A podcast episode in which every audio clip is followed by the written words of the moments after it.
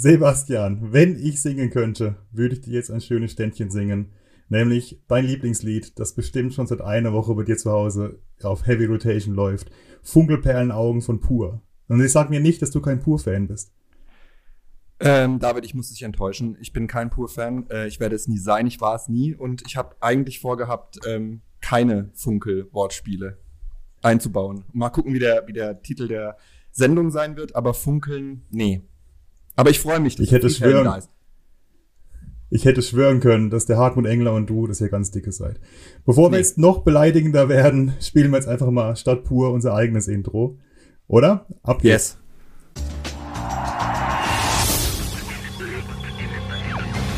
haben wir uns äh, auch irgendwo selber belohnt für eine überragende taktische Leistung der Mannschaft. Ich höre so viel im Moment über, über Taktik. Grundsätzlich immer, wenn einem nichts einfällt, dann geht es nur noch um die Taktik. Und damit herzlich willkommen. Der Teufel steckt im Detail. Also reden wir heute wieder über den Teufel im Detail. Fünfte Folge, dritter Trainer. Erstes Spiel unter Friedhelm Funkel. Es ist heute Montag, der 19.2., gleich halb neun. Wir hatten also ungefähr anderthalb Tage Zeit, um das 1 zu 1 Unentschieden am gestrigen Sonntag von, vom ersten FC Kaiserslautern in Nürnberg zu analysieren und zu jetzt zu besprechen. Ja. Ein bisschen den Faden verloren. Egal, wir machen einfach weiter. genau so ist das. Ja, genau. Das erste Spiel unter Friedhelm Funkel. Ähm, der alte Trainer Recke, eine Legende. Ja, ich glaube, es gibt gar keinen aktiven Trainer mit mehr Spielen in der ersten und zweiten äh, Bundesliga als Trainer. Ähm, eine fantastische Vita und ähm, ist ja auch eine, ich sage jetzt mal, eine Figur, die mit äh, FCK-Vergangenheit, großer FCK-Vergangenheit daherkommt und gern gelitten, ähm, allen Ortens und jetzt auch in der Pfalz. Ein Hoffnungsträger, ähm, ja, fast schon etwas ähm, messianische Züge teilweise.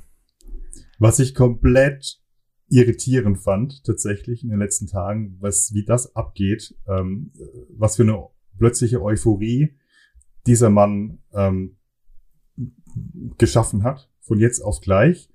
Äh, Gramozis ist weg, äh, Funkel kommt, hat seit drei Jahren, stand er nicht mehr auf dem, auf dem äh, Trainingsplatz und trotzdem äh, feiert ihn die ganze Welt äh, bis hinein zu Elf Freunde und weiß der Geier was. Überall Funkel, Funkel, Funkel. Ja, Damit nicht gerechnet. Er ist halt einfach äh, auch ein erfolgreicher Trainer und er hat es eigentlich immer geschafft, erfolgreich zu sein. Ich glaube, in den allermeisten Stationen, außer in Aachen, da hat es, glaube ich, nicht so geklappt. Aber er war sonst ein sehr erfolgreicher Trainer und ein Trainer, der sich auch immer weiterentwickelt hat, der sich auch auf Neues hat ähm, eingelassen.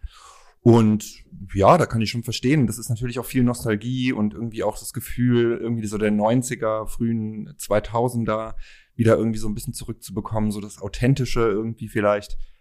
Und ähm, ja, aber egal. Ja, dann then sell me a dream. Ist okay, wenn es funktioniert und wir die Klasse halten kann ich auch ähm, damit leben, dass man, dass der Mann jetzt einfach überladen wird mit mit Erwartungen und und mit Projektionen da von einer glorreichen Vergangenheit und vielleicht auch wieder Zukunft. Aber davon sind wir noch ein ganzes das, Stück weit entfernt. Das wäre aber natürlich auch die Riesenstory, ne? Friedhelm Funkel kommt zurück, 40 Jahre oder 42 ja. Jahre sogar nach dem Real Madrid-Spiel, rettet den ersten FC Kaiserslautern vor dem Abstieg und gewinnt den DFB-Pokal als Zweitligist. Das wäre die Story. Lego Mio. Das, das wäre eine geile Story. Also ich glaube, unabhängig davon, gegen wen wir im äh, Halbfinale spielen werden, ich glaube, wir haben theoretisch, also theoretisch sowieso, aber wir haben, wir werden praktisch gegen beide Teams eine Chance haben, zumindest ins äh, ins Finale einzuziehen. Ähm, ich glaube nicht, dass wir Leverkusen besiegen können. Und leider darf der Zweite auch nicht mehr äh, in den Europapokal, wenn der ähm, äh, Pokalsieger Meister wurde und für die Champions League qualifiziert ist. Diese Regel gibt's leider nicht mehr. Das wird dann, glaube ich, der siebte der Bundesliga, der danach rückt. Richtig, ja. Und äh, also ein zweites Aachen wird es nicht geben. Ich glaube, Aachen war mal in dem, war mal im UEFA Cup irgendwie in der zweiten Liga. Das war auch legendär. Da sind sie auch, glaube ja, ich. Und, und wir, und wir, falls du dich erinnerst, mein Lieber. Waren wir, ja? Ach ja, richtig. Als, wir sind als Ab, du erinnerst dich, dass wir als Absteiger äh, Pokalsieger geworden sind. Ja, ja, richtig. Du bist schon so alt. ich, ich bin so alt. Ja, ich, ich, ich hab's verdrängt. Äh, ich verdränge die positiven Dinge. Das ist, das ist fahrlässig. Ich sollte mich äh, auf, auf diese konzentrieren, glaube ich. Aber ja, vielleicht ist es auch so ein bisschen genau das, was, was Funkel bedient. So irgendwie diese, diese Idee von, von, ähm, vom, vom großen FCK, von den, von den Erfolgen der 90er, äh, von den großen Spielen. Und ja, einfach ein bisschen, ein bisschen wieder Identität für eine, für eine doch jetzt die letzte Zeit und über die Jahreswende wirklich geknechtete Region und Fangemeinde. Was er auf jeden Fall schon mal besser macht, ist die Kommunikation nach außen, die unter mhm. Kramotzes ja die letzten Wochen durchaus desolat war. Ja. Äh, wir wollen jetzt aber noch nicht über Dimitrios Kramotzes sprechen, sondern ja. erstmal über das Spiel gestern. Ja. Äh, kleine Warnung vorab, ihr hört es vielleicht. Ich bin noch ein bisschen angeschlagen. Meine Stimme, äh, mein Hals kratzt, meine Stimme ist ein bisschen belegt. Ihr werdet mich zwischendrin bestimmt räuspern und husten hören. Äh, dafür sorry, aber da müsst ihr durch. Ähm, wollen wir loslegen mit dem Spiel gestern? Ja, gerne. Ähm, wie, wie wollen wir es machen? Also ich habe mir wieder meine ähm, berüchtigten Notizen gemacht. Äh, ich könnte mal so ein bisschen einordnen, so was man vor dem Spiel ähm, gesehen hat und auch so Grundsätzliches vielleicht. Ähm, ich würde sagen, wir, wir beginnen mal mit der Aufstellung. Denn das wir haben durchaus mein Vorschlag, ja. Wir haben durchaus, ich finde, fast drei Überraschungen gesehen. Mhm. Nämlich äh, Kraus beginnt, mhm. Redondo beginnt, mhm. dafür sitzt Touré wieder draußen. Mhm. Äh, Nihus rückt auf die Bank und der unverstandene Philipp Clement sitzt erstmals seit, keine Ahnung, vielen Wochen auch wieder auf der Bank und wird später sogar eingewechselt. Das ist richtig.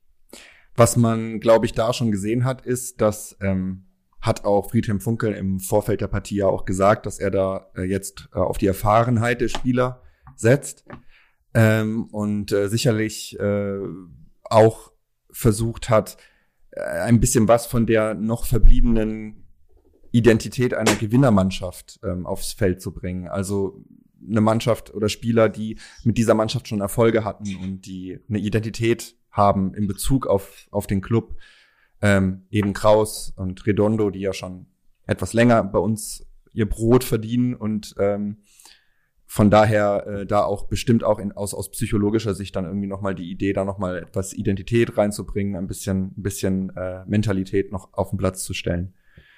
Und äh, ja, genau, so, so sah es aus. Und ich habe das ganze Spiel irgendwie so gesehen und, äh, wir werden es jetzt ja gleich noch im Detail so ein bisschen durchgehen, aber für mich stand das eigentlich unter der großen Überschrift so die neue Sachlichkeit. Da war nicht viel Spektakuläres, da wurde nicht viel probiert. Das war basic, äh, wirklich Grundlagen darauf konzentrieren, dass die, dass die einfachen Dinge gelingen und ähm, dass man gut die Position hält, ähm, dass man da ganz sauber spielt, ruhig spielt und ähm, ja, ich habe selten so ein klares 4-2-3-1 gesehen wie äh, da und äh, sowohl mit ja als auch gegen den Ball. Da wurde überhaupt nichts ja. probiert. Das war super ganz, also wie, wie auf dem, auf dem Taktikbrett. Wirklich, konntest du, konntest du zuordnen. Ich habe danach auch nochmal die real taktischen Formationen nochmal angeguckt auf, auf Bundesliga.de. Das war das klassischste 4-2-3-1,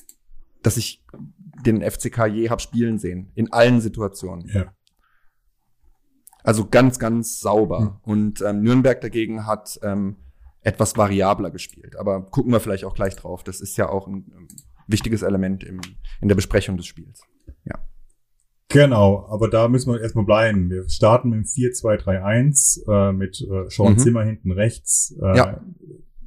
Elf, Tomiak hätte ich fast gesagt. Elvedi und Kraus in der Zentrale. Kraus äh, rechts, Puchac Elvedi links. links. Ja. Genau, ähm, Puchac äh, als linker Verteidiger und vorne dran zwei Sechser mit Boris Tomiak und unserem nicht mehr ganz so neuen Neuzugang Philipp Karluc. Mhm. Philipp, ne? Philipp ich Karluc. bei Kraus immer überlegen. Ich denke bei Kraus immer an Mickey Krause. Das ist sehr unangenehm eigentlich. Ein bisschen ich, peinlich vielleicht. Ich, ich fand es bemerkenswert, dass der Sky-Kommentator Philipp Karloc ähm, im Prinzip das komplette Spiel Kolatsch genannt hat. Kolatsch. ja. Ja, genau. ja, du hast gerade gesagt, wir, wir, wir spielen sehr, sehr, sehr, sehr, sehr klassisches 4-2-3-1. Ja, wir spielen ja. am Anfang auch einfach mal die ersten sieben bis zehn Minuten spielen wir einfach mal auch gar keinen Fußball. Äh, auch ja, Nürnberg genau. übrigens nicht. Das war ein, ein Rumgeschiebe, äh, ein, ja. ein, ein grässlich, grässlicher Kick, mit ja. mindestens die ersten zehn Minuten. Und ich stimme dir da voll zu, was du gerade gesagt hast. Ich hätte es unter die Überschrift gestellt, das Spektakel am Betze ist jetzt dann auch vorbei mit Friedhelm Funkel. Ja, ich glaube ja. nicht, dass wir nochmal solche Spiele wie gegen Heidenheim letzte Saison sehen. Äh, ja. Sowas wie gegen Hamburg diese Saison oder Köln diese Saison.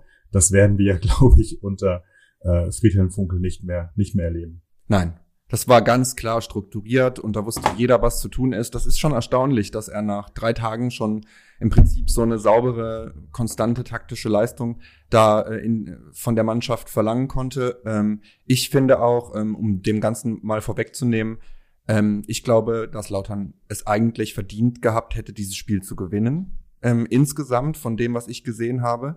Ähm, darüber lässt sich sicher streiten. Ähm, ich glaube aber, dass es, äh, dass, dass wir die Mannschaft waren, die die Dinge, die wir auf dem Feld gezeigt haben, wir haben das kontinuierlich besser gemacht. Äh, Nürnberg hatte ähm, einfach mit Can Usun außergewöhnliche Klasse auf dem Feld und in einer einzigen Situation, wo es bei uns zentral nicht gestimmt hat, das war die einzige Situation im ganzen Spiel, nutzt der die halt komplett aus. Und ähm, ja. Darüber, darüber reden wir später. Jetzt ja. fangen wir mal in der zehnten Minute an, denn da war unsere erste, mhm. ja, kleine Chance. Mhm. Äh, Kral fängt eine Flanke ab ähm, mhm.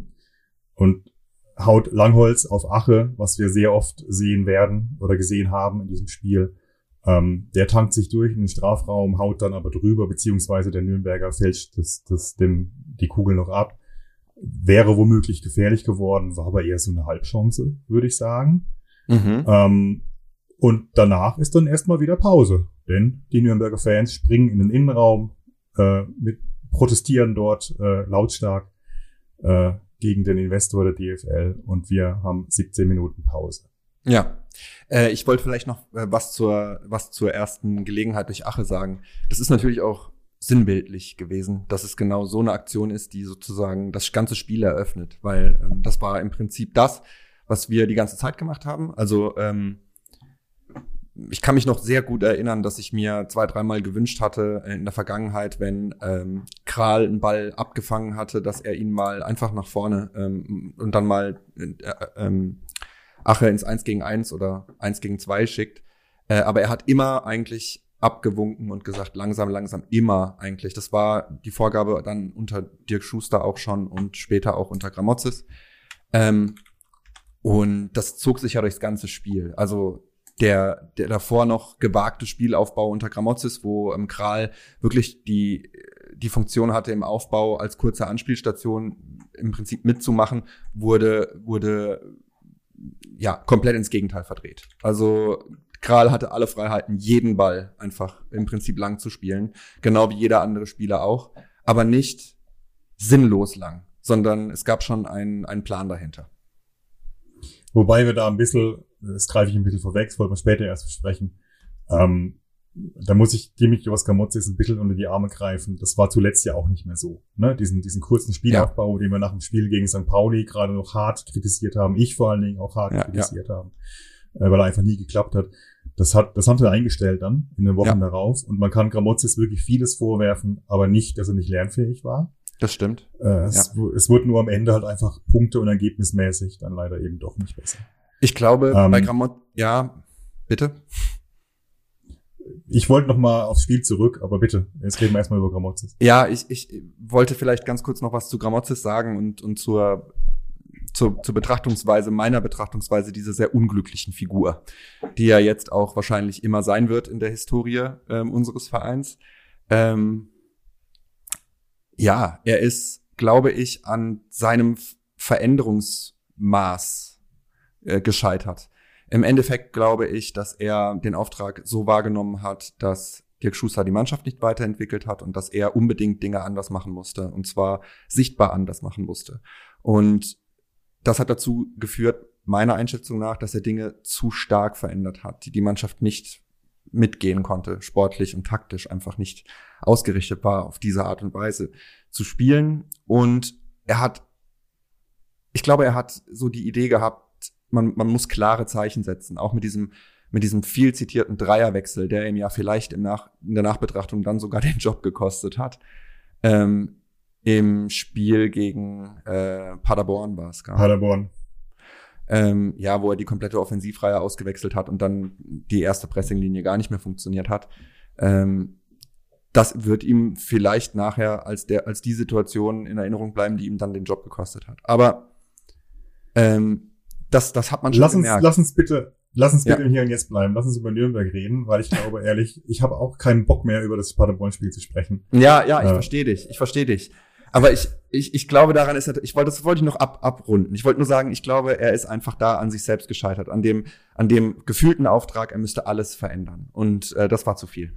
Und dann kommt jemand, der die, der die Dinge wieder gerade biegt, muss man sagen. Und das hat er im ersten Spiel gut gemacht, Friedhelm Funke. Ja. Und der vor allen Dingen äh, die ganze Nummer wieder zurückdreht äh, Ja. und ein bisschen mehr Richtung Dirk Schuster wieder geht, äh, als Mhm. äh, offensives äh, Tralala beim FCK.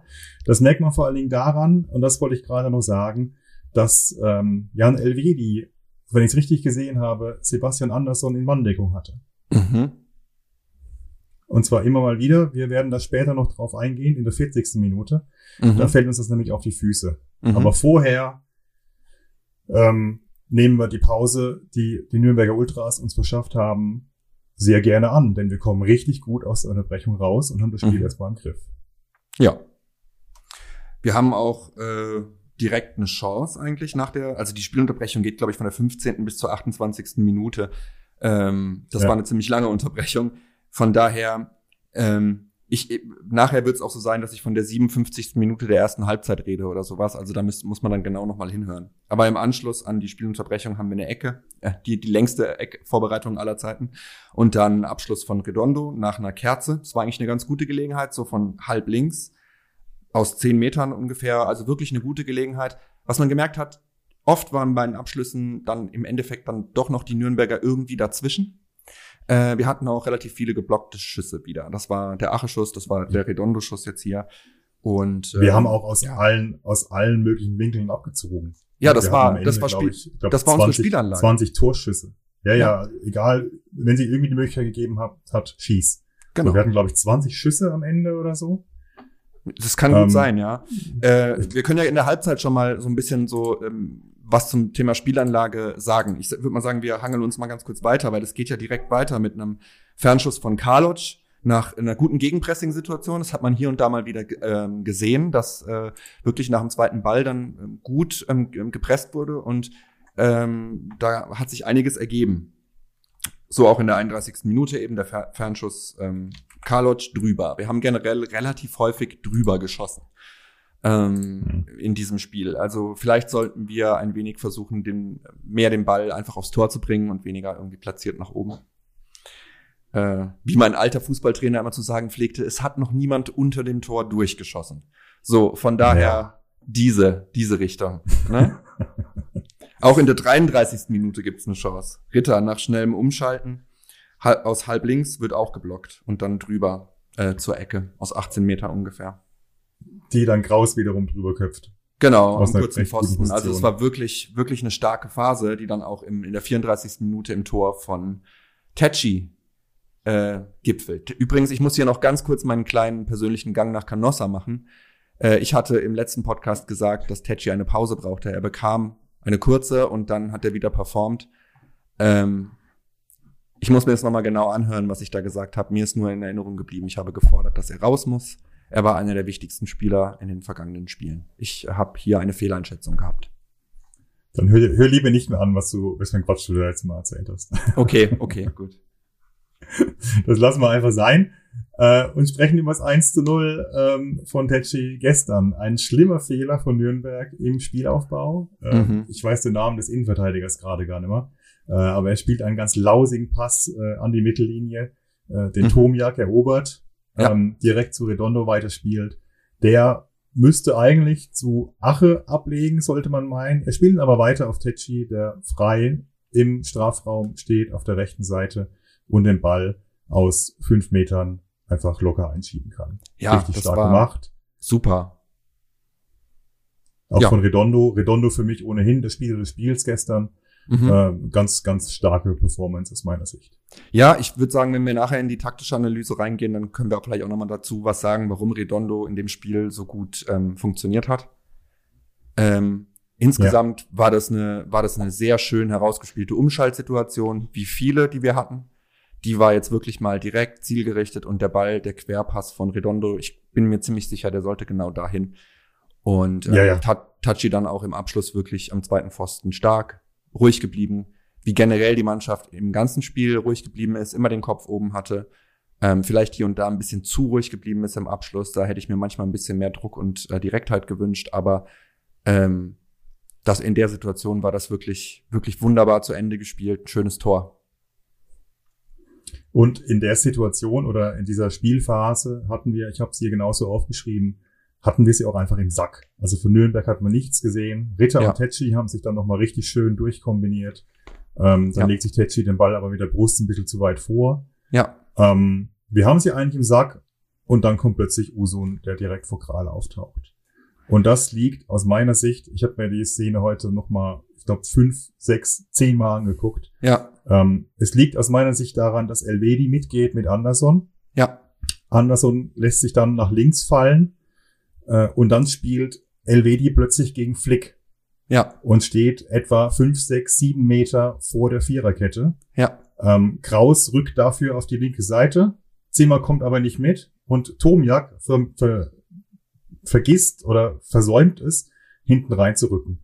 Deswegen steht Usun plötzlich frei vor Kral. Es ist mhm. der klassische Fehler, den wir schon seit Wochen sehen, den wir unter Schuster gesehen haben, den wir unter Kramotzes gesehen haben und mhm. den wir jetzt gestern eben auch wieder gesehen haben.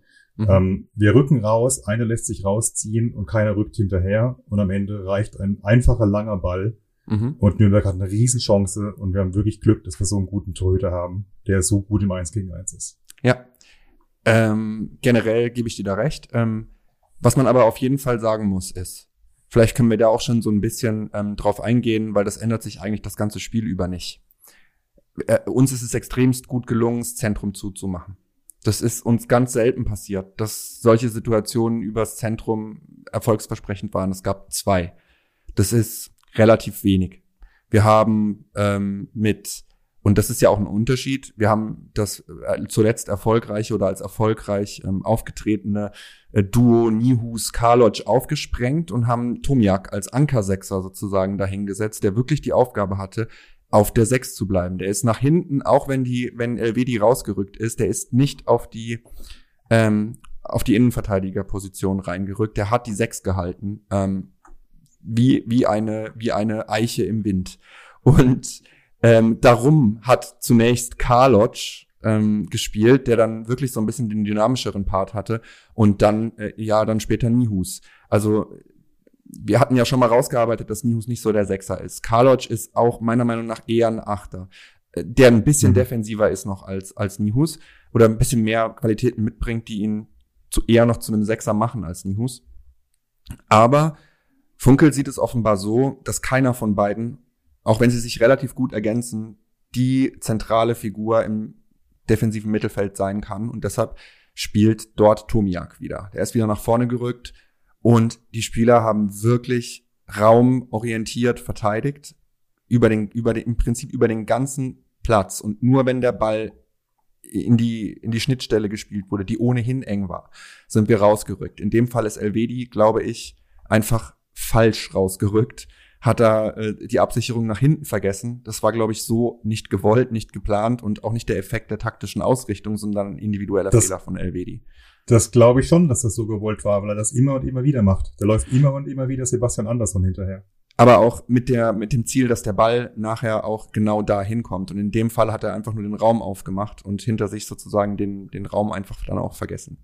Also wir haben im Prinzip die komplette erste Halbzeit die Räume zentral so eng gehalten. Wir haben ja das Pressing deutlich weiter nach hinten verlegt. Wir haben so um den Mittelkreis rum überhaupt erst angefangen anzulaufen. Das war auch das große Problem der ersten ähm, ich sag jetzt mal, ja, im Prinzip äh, bis zur bis zur ersten Chance, also bis zur 40. Minute hat hat Nürnberg die ganze Zeit versucht flach zu eröffnen. Die hatten einen Zweieraufbau und wollten von uns angelaufen werden. Die wollten das Pressing auslösen und dann zentral ihr Spiel aufbauen. Und das haben wir nicht gemacht. Wir haben die Innenverteidiger nicht angelaufen, haben den Torwart nicht angelaufen. Wir haben die einfach da hinten spielen lassen. Und die Bälle, die dann zentral flach gekommen sind, vertikal flach, ähm, über die Innenverteidiger reingespielt worden sind, da waren wir giftig dran an den Leuten, die die Bälle empfangen sollten und haben oft entweder diesen Ball oder den klatschenden Ball erobern können und direkt umgeschaltet. Und dann war die Devise ganz klar, schnell nach vorne, maximal zwei Stationen und dann Abschluss. Immer Abschluss. Und das war effizient und hat gut funktioniert. Bis auf zwei, drei ganz wenige Situationen waren wir extremst kompakt auf diesem, auf, äh, auf einem guten, in einer guten Balance zwischen, also auf so auf dem letzten Platz, Drittel ähm, bis hin zum Mittelkreis, da ging gar nichts für Nürnberg. Und dann haben sie angefangen, ihre Spielanlage umzustellen, indem sie immer wieder relativ früh angefangen haben, diagonale Bälle zu spielen auf und haben die Kompaktheit, die ähm, wir hatten, die also wir waren nicht, wir standen nicht breit, das Gegenteil, wir standen relativ eng. Und da musst du halt, oder ist ein Stilmittel natürlich der lange diagonale Ball und den hat Nürnberg dann häufiger gespielt und das hat unsere Ketten auseinandergezogen. Und Sie vor allen Dingen, was ja. ich am bemerkenswertesten fand, war, dass auch ein äh, Timotheus Puchatsch, den ich auch oft genug kritisiert habe für seine Defensivleistung, über weite Strecken des Spiels richtig gut verteidigt hat. Mhm. Ähm, er hat auch fünf von fünf Tacklings gewonnen, hat ganz viele Interceptions äh, laut, also Ballgewinne laut ja. äh, FODMOB. Ja. Ähm, das war richtig stark, habe ich mir auch aufgeschrieben. Pucha ist defensiv sehr stark, Redondo sehr auffällig.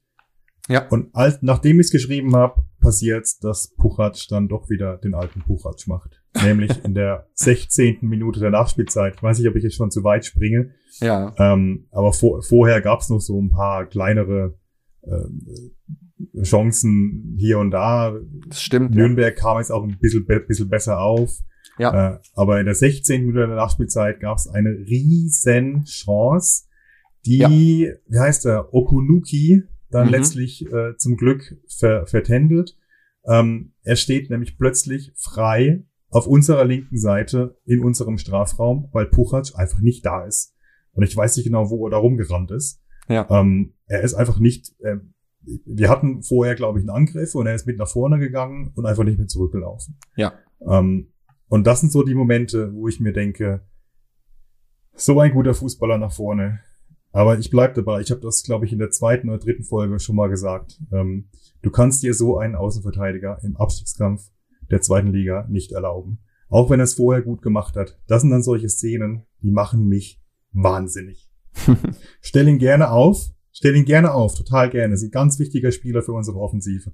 Aber stell ihn bitte weiter nach vorne und stell ihn nicht nach links hinten dann hätte Redondo nicht gespielt. Und Redondo kam natürlich dieses Tiefstehen mit viel Platz vor, mit viel Rasen da, äh, vor seiner, äh, vor seinen Augen, ähm, kam ihm natürlich extremst entgegen. Und man muss sagen, Pucha und Redondo haben oft Situationen gut gemeinsam aufgelöst. Und natürlich ist es immer ein Gamble. Du musst immer sagen, ist mir das Offensivpotenzial von Pucha mehr wert als das hier und da doch etwas fahrige Defensivverhalten. Und das ja, die Frage ist, wer soll es gerade sonst machen? Ist auch ähm, eine der wichtigsten Fragen, weil ähm, das Ronstadt ist, ist die verletzt Frage. Und Zimmer, ja. ähm, äh, Zug auch. Äh, von daher, wir haben aktuell kein Backup eigentlich für links. Wir haben auch keine Linksfüße. Wir haben keine Linksfüße in der Mannschaft. Ist ja auch ein Problem, ein großes Problem. Ja. Übrigens, falls ihr euch wundert, warum wir so oft äh, uns ins Wort fallen, das liegt daran, dass wir erstmals in der Geschichte dieses äh, Podcasts äh, remote aufnehmen und nicht gegenüber sitzen. Das macht es ein bisschen schwieriger. Das stimmt. Äh, abzuwarten, bis der, bis der andere fertig ist. Aber auch das werden wir noch lernen in den nächsten 2483 Folgen, die noch vor uns liegen. Ja, ähm, ja, völlig richtig, völlig richtig. Ähm, insgesamt hat Puchac auch ein gutes Spiel gemacht. Das will ich ja. überhaupt nicht äh, in, in, Abrede stellen. Aber es gibt eben immer wieder diese, diese zwei, drei Szenen. Gestern waren es nur zwei, drei Szenen. Ähm, da, wirst, da werde ich wahnsinnig. Das kann ja. ich nicht aushalten. Ich, du, ich mag das. Ne? Ich will gar nicht sagen. Ich, ich bin nicht der Meinung, dass, dass Außenverteidiger im, im klassischen Sinne Verteidiger sein müssen. Ganz im mhm. Gegenteil.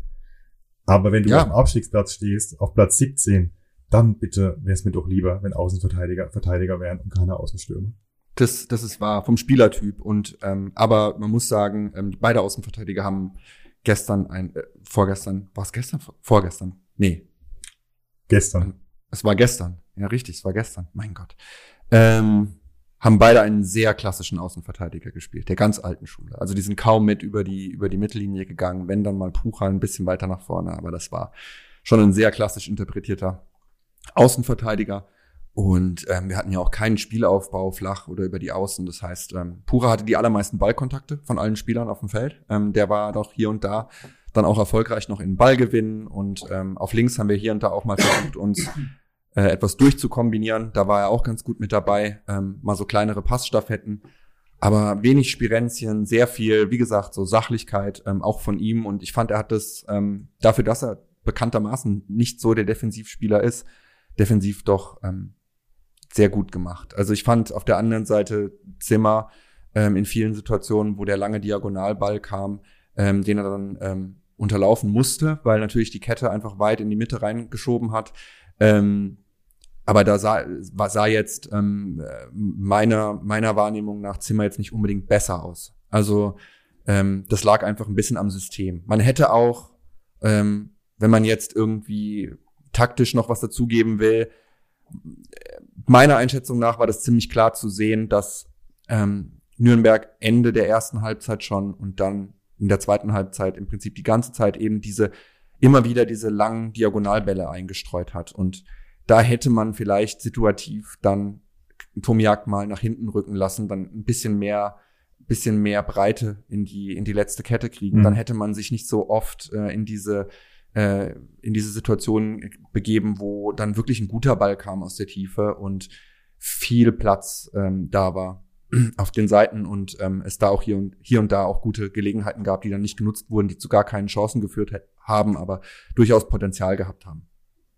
Aber das ist halt Friedhelm Funkel dann. Der sagt halt 4-4-2 äh, oder 4-5-1, 4-2-3-1. Ähm, und zwar klassisch und zwar das ganze Spiel und no matter what, ja, und da rückt auch keiner ab. Und ein, das war das war krass. Sehr diszipliniert. Ja, in der Tat. Damit sind wir in der Halbzeit, oder? Oder hast du noch eine Szene, die du besprechen wollen würdest? Ähm, nö, das wäre, das wäre eigentlich alles, ja. Es steht also 1-0 für uns in der ja. Halbzeit. Ähm, und danach geht's weiter, wie das Spiel angefangen hat, denn es passiert erstmal nichts. Mhm. Äh, die beiden Mannschaften neutralisieren sich wieder. Mhm. Äh, und Nürnberg fängt an mit ganz vielen kleinen Fouls. Ja. Ähm, was eigentlich gut für uns ist. Schlecht ist aber, dass äh, Philipp Karloc einmal zu oft die gelbe Karte fordert und deswegen selbst eine kriegt. Ja. Und das wird ihm später aus meiner Sicht noch auf die Füße fallen. Ja. Nämlich in der 64. Da würde ich jetzt hinspringen. Willst du ja. vorher noch was sagen? Ähm, ich guck grad noch mal schnell. Ja, wir hatten schon noch ein, zwei gute Chancen. Ich finde auch, man muss sagen, wenn es an dieser Stelle 2-0 für Lautern gestanden hätte, wäre auch okay gewesen. Wir hatten einige gute Abschlüsse. Wir hatten auch einige Situationen, die wir nicht ganz zu Ende gespielt haben. Wir waren insgesamt die gefährlichere Mannschaft. Und ähm, Nürnberg hatte eigentlich davor nur diese eine 1 gegen 1 Situation. Und ähm, ja, Philipp Karloc, äh, unabhängig davon, dass er die, die gelbe Karte kriegt, ich finde den richtig, richtig gut, richtig griffig, richtig drin. Ähm, der ist viel am Reden, der ist viel am Kommunizieren, der steht immer kurz vor der gelben Karte, der hatte viele Fouls. Aber das ist so ein bisschen so ein Spieler, der uns zentral noch gefehlt hat. Und ich finde, das macht er schon sehr, sehr, sehr gut dafür, dass er erst so kurz da ist. Und der wird auch jedes Spiel gefühlt etwas besser, obwohl das jetzt gegen Nürnberg vielleicht seine eher schwächste äh, Leistung war, insgesamt betrachtet, oder seine unauffälligste zumindest. Ja, auch gegen Paderborn war er nicht besonders gut, insbesondere in der zweiten Hälfte nicht mehr. Auch ja. da hat er Geld bekommen. Ähm, ja. Gelbe Karten scheinen den, scheinen den jungen Mann etwas zu hemmen. Denn er ist mehr oder weniger direkt, ja, indirekt beteiligt am ja. 1 zu 1 in der ja. 64. Minute, als äh, Chan Usun, der aus meiner Sicht, ohne den Nürnbergern zu nahe treten zu wollen, ein bisschen der Einäugige oder den Blinden war gestern, ja. äh, trifft aus dem, quasi aus dem Nichts zum 1 zu 1. Mhm. Szene ist wie folgt, äh, es kommt ein langer Ball in den Strafraum, den Elvedi klärt, aber nicht weit genug. Und dann fängt so eine kleine Fehlerkette an. Das geht mhm. los mit äh, Ritter, der nicht in den, in den Kopfball-Zweikampf kommt, sondern eher so, so, ein, so ein Hüpfchen da macht, Richtung mhm. Gegenspieler.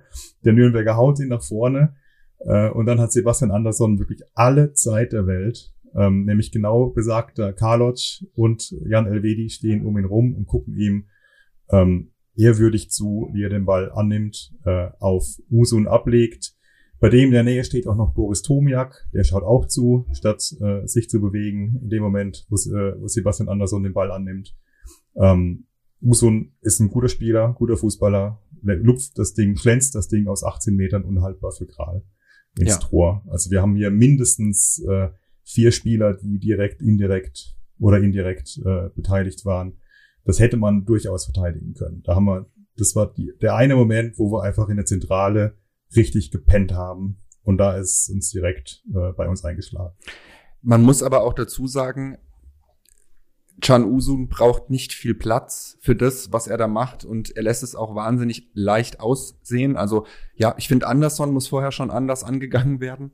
Äh, da ist schon, fehlt ein bisschen der, der Druck auf den, auf den, auf den Ball. Ähm, der, der, ja, ist, ist mir ein bisschen zu passiv, aber Usun mit, ein, das ist eine Annahme und direkter Abschluss und das ist einfach, ähm, ja, das ist die einzige Situation, wo Usun oder überhaupt jemand von Nürnberg in unserem defensiven Sechserraum in der berühmten Zone 14 überhaupt irgendwie mal auch nur einen Meter Platz und Ball hatte und dann ist es direkt ein Tor. Das ist halt einfach super individuelle Klasse. Glückwunsch an Eintracht Frankfurt.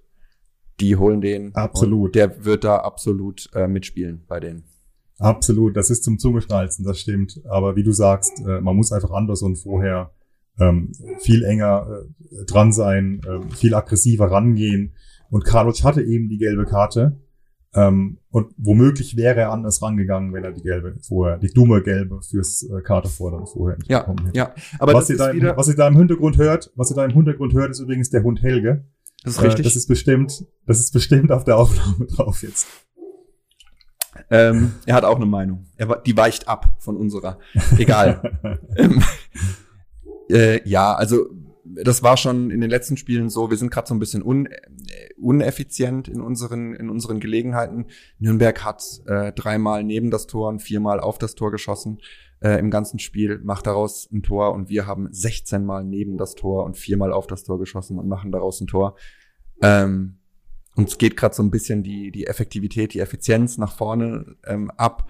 Und wir treffen auf Mannschaften, die das gegen uns ganz gut hinbekommen. Ich fand, wir haben immer eigentlich den, die restliche Zeit des Spiels es gut hinbekommen, Zentraldruck auszuüben und ähm, da wenig zuzulassen in diesen Räumen. Und dann passiert es zweimal und ähm, daraus entsteht halt ein Tor. Ja, das ist, ist dann einfach auch gut von Nürnberg. Funkel reagiert dann auch gleich. Funkel reagiert dann auch sofort und holt Karlutz vom Feld und bringt Nius äh, ziemlich direkt nach dem Gegentreffer. Und ein paar Minuten später kommt noch äh, Abiyama für Redondo. Abiyama hat dann auch gleich einen ganz guten Einstand. Er erobert den Ball nach einem Fehlpass von besagten Chan Usun, zieht Richtung Tor in den Strafraum rein und haut das Ding dann aber knapp rechts vorbei. Ähm, der Torhüter war, glaube ich, noch dran. Es gibt Ecke für ja. uns. Ja. Ein bisschen Pech, aber ehrlich gesagt war das so die einzige gute Szene, die ich von Abiyama bisher im Kopf habe. Ja. Ähm, würde sagen, ich bin nicht ganz sicher, inwiefern äh, bisher, ne, noch ist, nicht, noch ist die Saison nicht zu Ende, aber inwiefern der unseren Kader verstärken soll. Ja. Sehe ich noch nicht so richtig. Ja, also ich habe so ähm, mal ein paar YouTube-Videos vom Training gesehen. Das erste Training unter Funkel wurde auf YouTube äh, gestreamt. Ich habe mir das angeschaut. Tatsächlich. Äh, ja, ich habe mir, das, ich hab mir das angeguckt. Ich habe, ich, ja, ich habe die Zeit. Und ähm, der macht im Training schon einen technisch sehr starken Eindruck. Ich glaube, der äh, sucht noch seine seine Rolle ähm, in der Mannschaft und seine Funktion. Ich glaube, der kennt die Abläufe noch nicht so und ähm, der hat jetzt zwei nicht ganz so glückliche Auftritte, aber wie du auch schon gesagt hast, eine gute Chance. Ähm, wenn er, wenn er das Ding macht, dann ist er der Held. Ähm, so ist er immer noch ein bisschen der Neue, gell? Ein bisschen der Depp. Aber, ähm, aber der hat noch genug Gelegenheit dazu zu zeigen, weshalb man ihn geholt hat. Ähm, ja.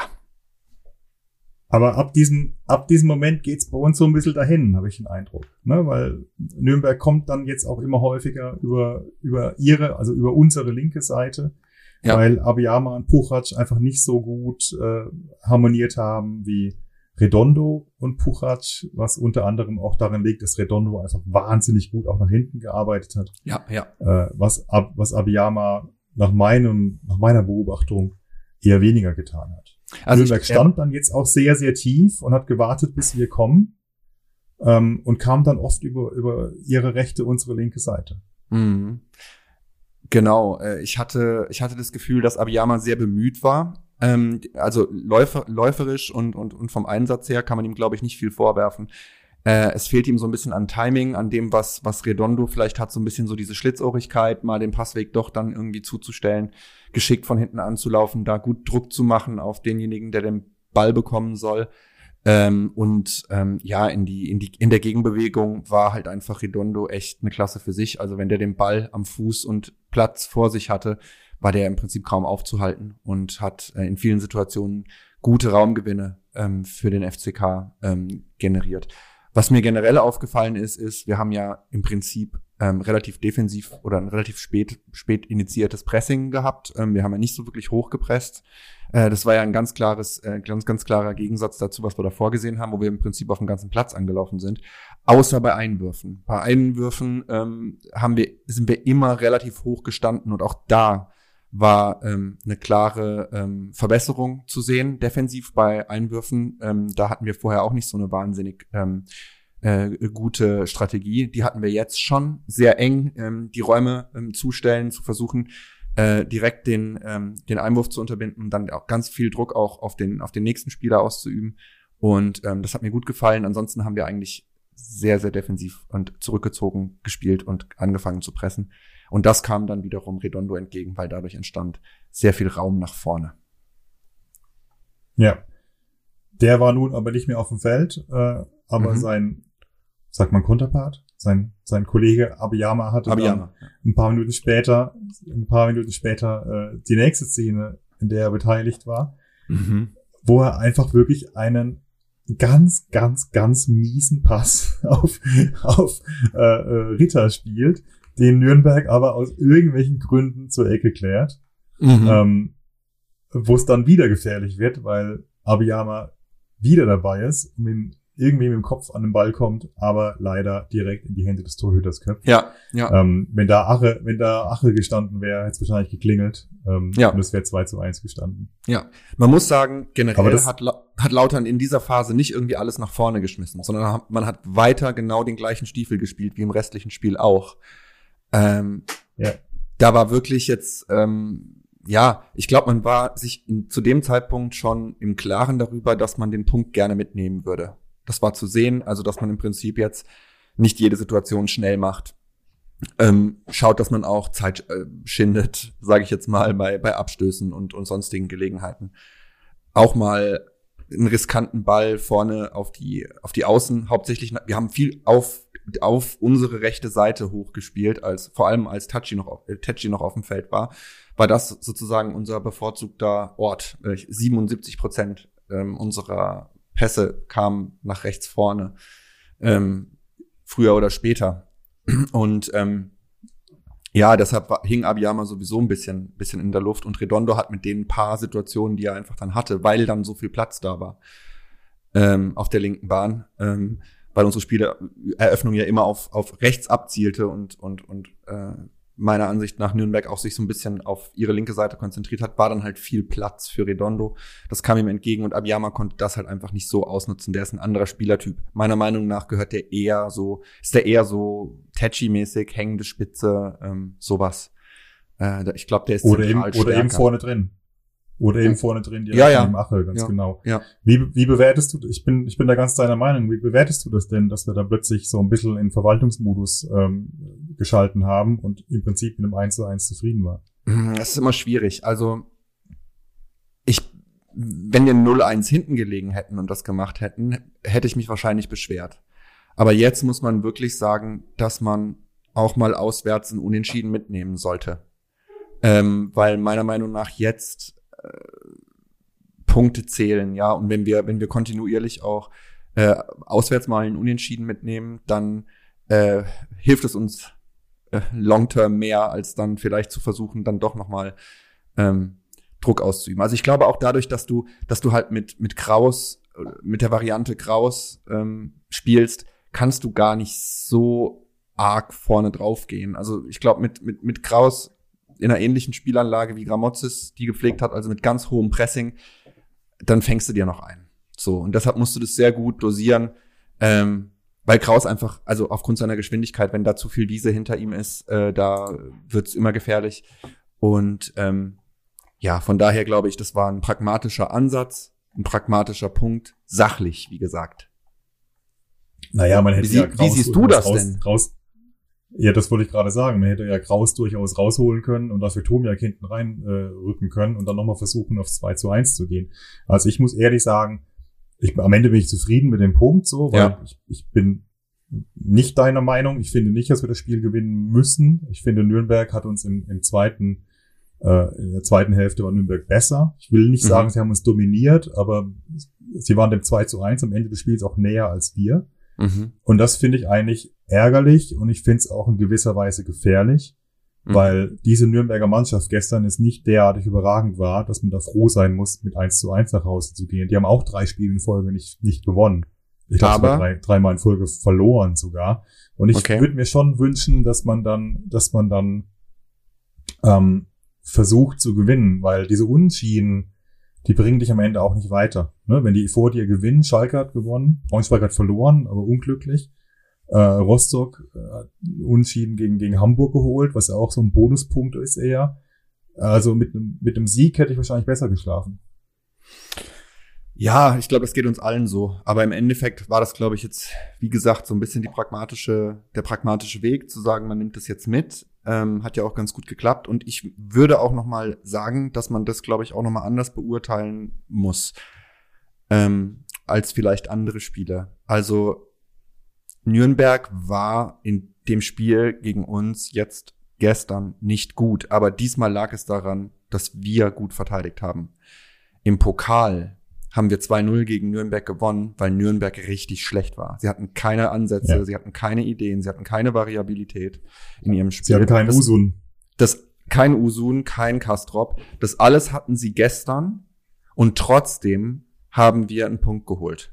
Ähm, in Nürnberg mit einer Mannschaft, die, wenn man sie lässt und wenn man das Zentrum nicht so massiv verdichtet, das Potenzial hat, dich fies auseinanderzuspielen. Ähm, das können die, das haben die auch versucht. Und dann, als sie gemerkt haben, es geht nicht, waren sie taktisch variabel genug, ihre Spieleinlage so zu ändern, dass sie trotzdem, dass sie, dass sie gefährlich wurden.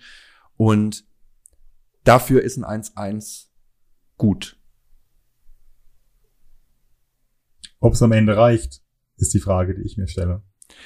Ähm, wir können ja noch auf die, äh, auf die Frage, halten wir die Klasse ähm, eingehen oder wie spannend wird es? Ich glaube, es gibt Dinge, die uns in die Karten spielen und ich bin weiter dabei zu sagen, wir halten die Klasse.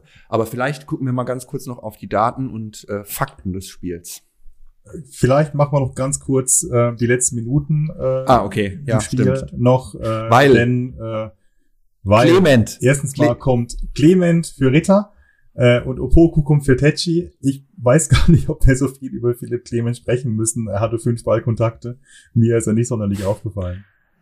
Ähm, mir auch nicht. Er hat die Position von Ritter eigentlich eins zu eins übernommen. Und ähm, ja, er hat, äh, er hat einmal einen missglückten Ball auf den linken Flügel gespielt, an den kann ich mich erinnern. Der war nicht so wahnsinnig gut. Aber er ist weder offensiv noch defensiv irgendwie negativ aufgefallen, aber es waren auch nur ein paar Minuten. So, von daher, ich freue mich, dass er mal wieder auf dem Feld stand. Äh, ich finde es auch gut, dass wir uns nicht wie unter Gramozis zuletzt alle unsere äh, Standardschützen ähm, plötzlich äh, nicht mehr auf dem Feld stehen. Hm. Ähm, also ich kann mir auch vorstellen, dass die Idee vielleicht war, ähm, vielleicht gibt's ja noch mal so einen Nürnberg-Moment. War das nicht auch in Nürnberg, äh, wo er den Freistoß äh, in der letzten Minute reingezwirbelt hat? Ähm, ja, war das, wo war das ihm- Nürnberg oder Düsseldorf? Wo ihn der Rapp auf die Schulter nimmt? Ja, das war Nürnberg. Wenn ich glaube, mich glaube, es war. Nürnberg letzte Saison. Eben. Ja. Das wäre dann auch wieder so, ein, so eine Story gewesen. Ähm, weißt du, dann noch irgendwie so am Ende so ein 24 halb, halb, äh, halb links Freistoß und dann kommt Clement und zwiebelt ihn in den Fritz und alle, wow, Funkel ist ein Gott. Es war aber leider nicht so. Stattdessen kommt Nürnberg noch zu einer riesen, riesen Chance über den Ja. inzwischen eingewechselten Hangbo, der Mhm. über links kommt, ähm, hoch und weit angespielt wird, Zimmer unterläuft. Das ist die Szene, die du vorhin angesprochen hast. Mhm. Wir sind in der 89. Minute. Ähm, Zimmer unterläuft, Hangbo kommt an den Ball. Zimmer kann ihn dann nicht mehr stoppen und die Flanke kommt wirklich wie maßgeschneidert auf Andersons Kopf Mhm. der das Ding aber zentral aufs Tor bringt, wo Kral dann glücklicherweise steht und hält. Da hatten Mhm. wir einen Riesendusel. Ja. Riesendusel hatten wir auch eine Minute später oder sogar Ja. in der direkt darauf folgenden Ecke, als besagter Kral, den wir gerade gelobt haben, nämlich den Ball fallen lässt und Schleimer, wunderbarer Name, äh, ihn statt ins Tor aufs Tor lupft.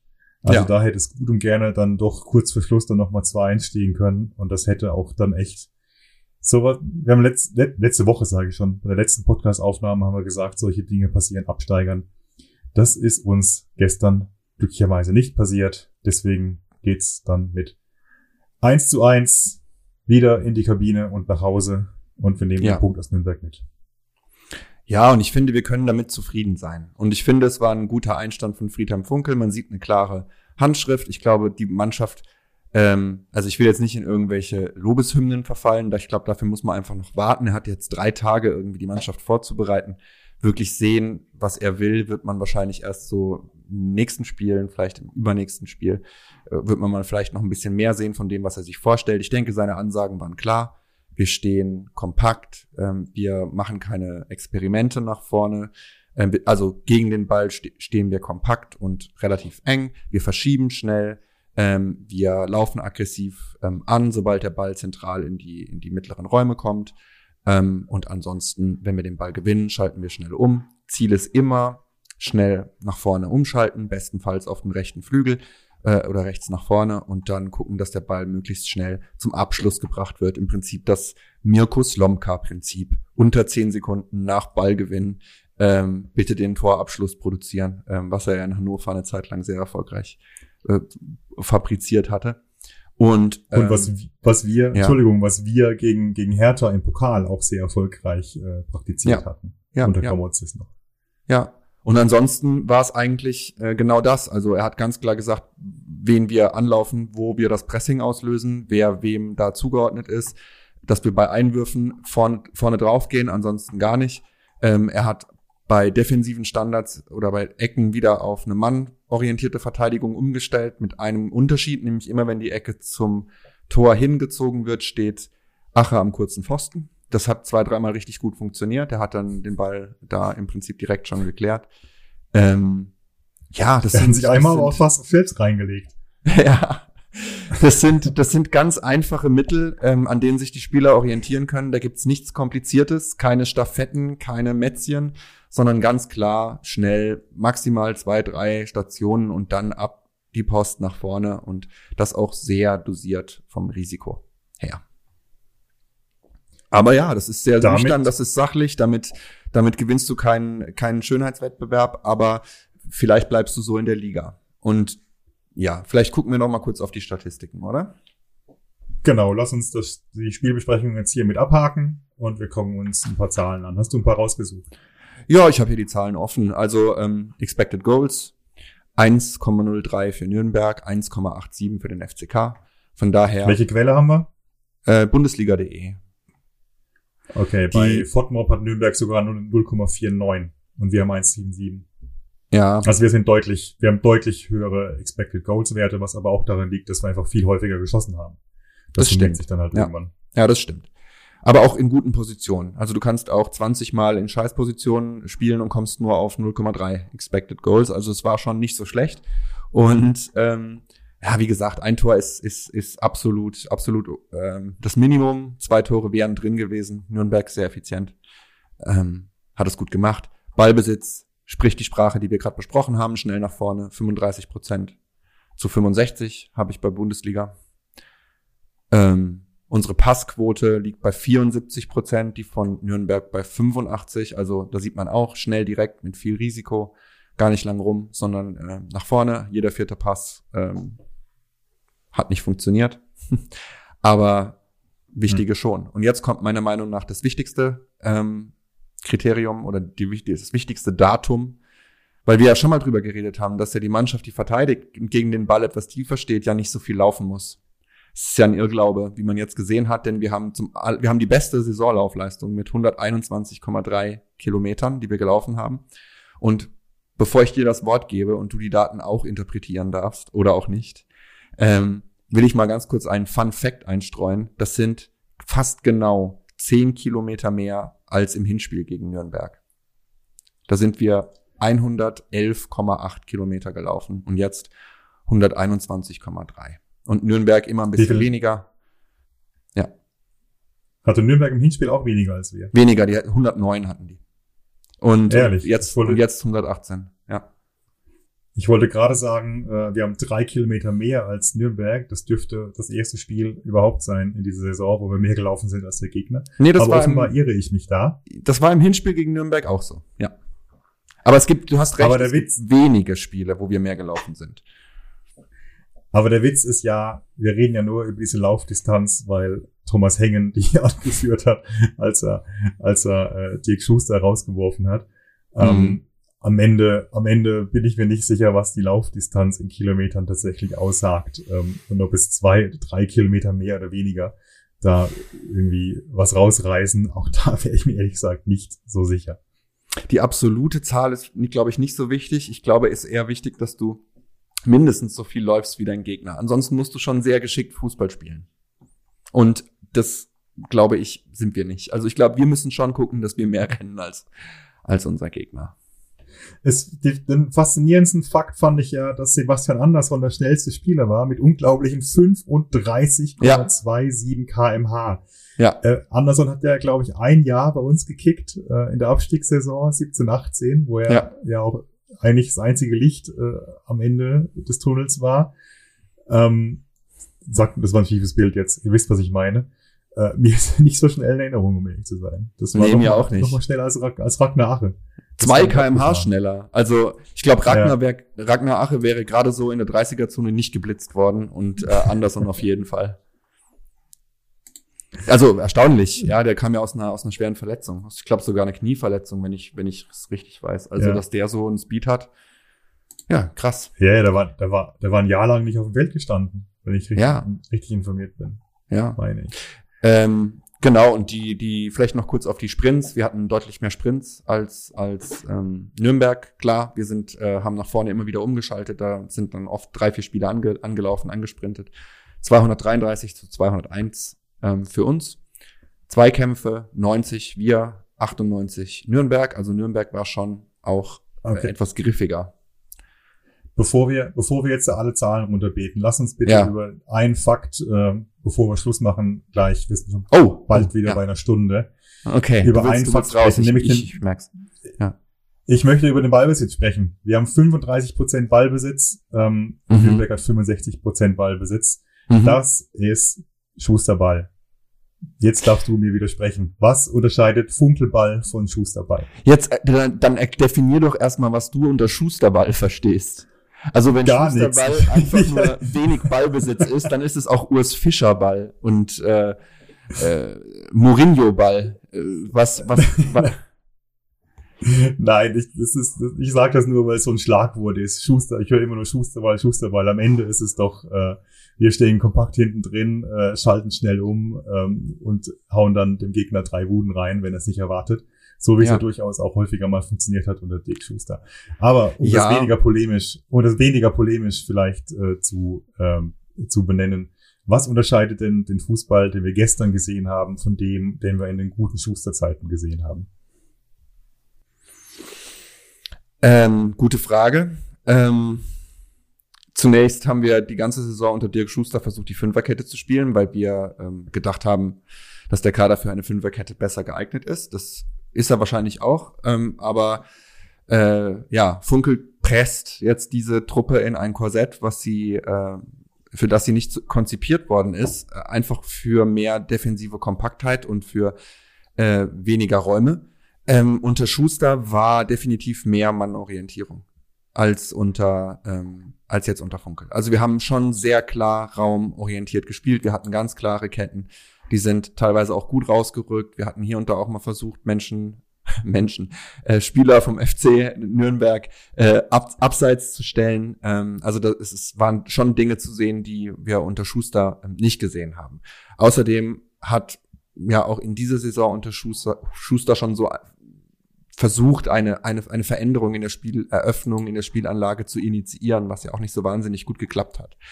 Und auch das hat man jetzt nicht mehr gesehen. Also es ist ein, ein sehr, also ich will es gar nicht als Rückschritt hinter Schuster ähm, bezeichnen. Es ist einfach ein sehr sachlicher, klassischer Umschaltfußball. Und das kannst du in der jetzigen Situation auch so machen. Funktioniert. Ähm, ist, glaube ich, auch in seiner Einfachheit und in den wenigen Dingen, die man den Spielern mit auf den Weg geben muss, vielleicht in so einer Phase, wo das wo die, wo da eine gewisse Überforderung da ist oder man vielleicht auch nicht mehr weiß, was muss ich denn jetzt noch machen, damit es irgendwie wieder klappt und wirklich überhaupt gar kein dauerhafte äh, irgendwie Erfolgsgefühl da ist, ist es vielleicht wichtig, dass du ein System hast, in dem du einfach Sicherheit über Kompaktheit hast, wo du genau weißt, wo du zu stehen hast, wer dein Nebenmann ist.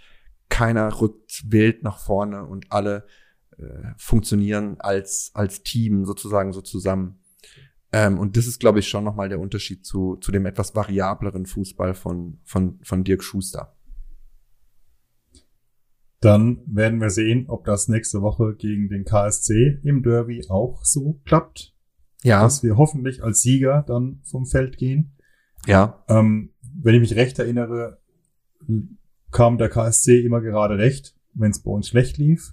Und er kam ja. dann leider auch immer dann äh, zum ungünstigsten Zeitpunkt, wenn es bei uns gut lief.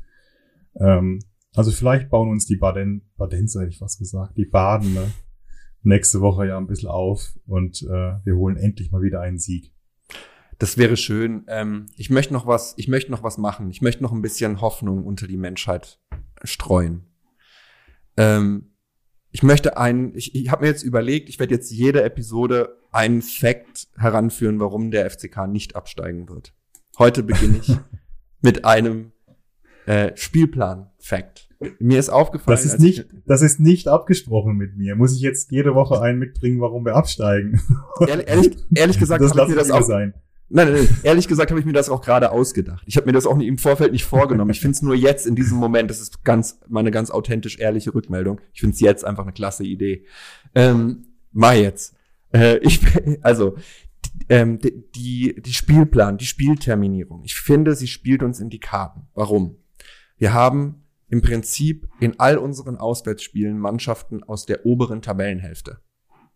Und unsere Heimspiele gegen eher tendenziell Mannschaften aus der unteren Tabellenhälfte. Außer wir müssen noch nach Rostock. Das ist das einzige Spiel, wo wir zu einem direkten Konkurrenten hin müssen. Ansonsten haben wir unsere wichtigen Spiele gegen tendenziell die schwächeren Teams der zweiten Liga zu Hause. Und auswärts sind wir dieses Jahr oder diese Saison eh eine Katastrophe. Von daher Underdog mit Funkel funktioniert vielleicht ganz gut.